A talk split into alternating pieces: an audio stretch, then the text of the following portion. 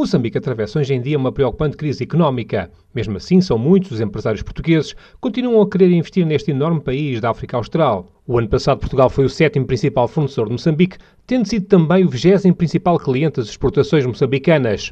No que refere ao investimento, em 2017, Portugal ocupou a quinta posição do ranking de investimento estrangeiro, com 23 projetos aprovados, dando origem a 1.142 novos postos de trabalho.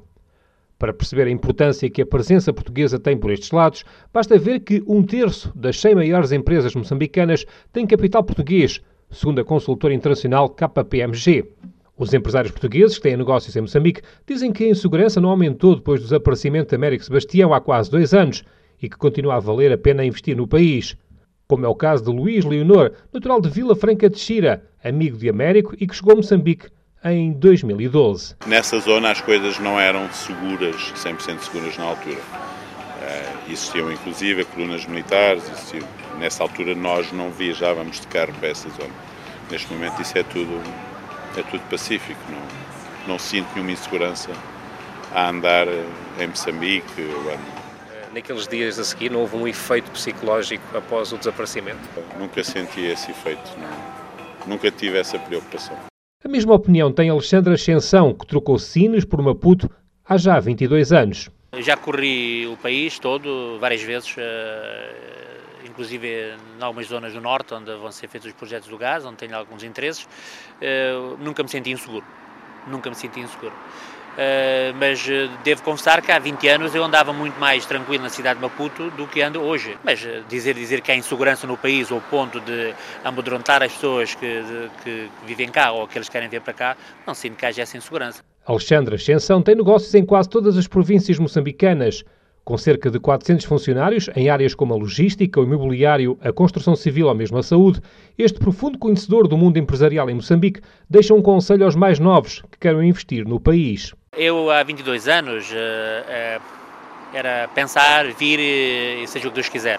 Hoje, quem quiser vir de Portugal para aqui tem que ter outro tipo de, outro tipo de perspectiva. Tem que trazer dinheiro, tem que ter muito, muita capacidade de resiliência para saber esperar. E hoje em dia há muita burocracia para, por exemplo, um empresário português abrir uma empresa aqui em Moçambique?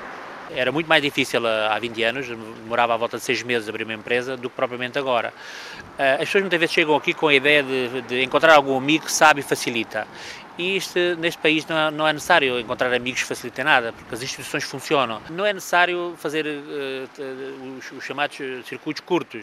Há realmente algum constrangimento em relação à questão dos vistos, à questão de, dos contratos de trabalho, há alguns constrangimento. Há seis anos, Luís Leonor, incentivado pela amiga e mulher de Américo Sebastião, resolveu arriscar na área do software de gestão na cidade da Beira. E foi graças à preciosa ajuda do agora desaparecido empresário português que conseguiu ter sucesso profissional. Foi uma das pessoas que me deu bastantes contactos para a minha primeira estadia aqui durante duas semanas.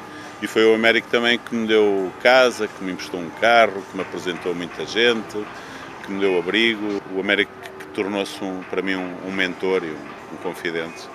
É, nós somos quase a mesma idade, ele é um ano mais velho do que eu, nasceu em 68, mas ele é como um pai para mim. Eu eu, eu, se não tivesse conhecido o Américo na minha vida, eu nunca teria chegado onde cheguei hoje.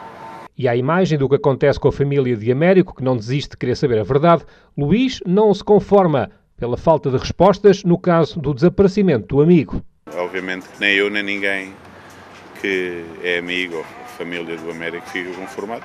Mas temos que saber onde está o Américo, temos que o ter de volta, temos que saber o que é que se passou, já não é muito importante o que é que se passou e quem foi responsável por aquilo que se passou, isso não, não interessa, interessa é que ele volte e volte para a família que de certeza que isso é possível acontecer por tudo. Tudo tem solução. E acredita então que o seu amigo Américo está vivo? Só podemos acreditar nisso. Não há razão nenhuma para o Américo não estar vivo. A fé de Luís Leonor em relação ao amigo Américo Sebastião, raptado a 29 de julho de 2016 na província de Sofala, centro de Moçambique. Um caso que continua a levantar muitas dúvidas, quase dois anos depois. Com votos de uma excelente semana, recebam um forte abraço de Pedro Martins a partir de Maputo, a Pérola do Índico.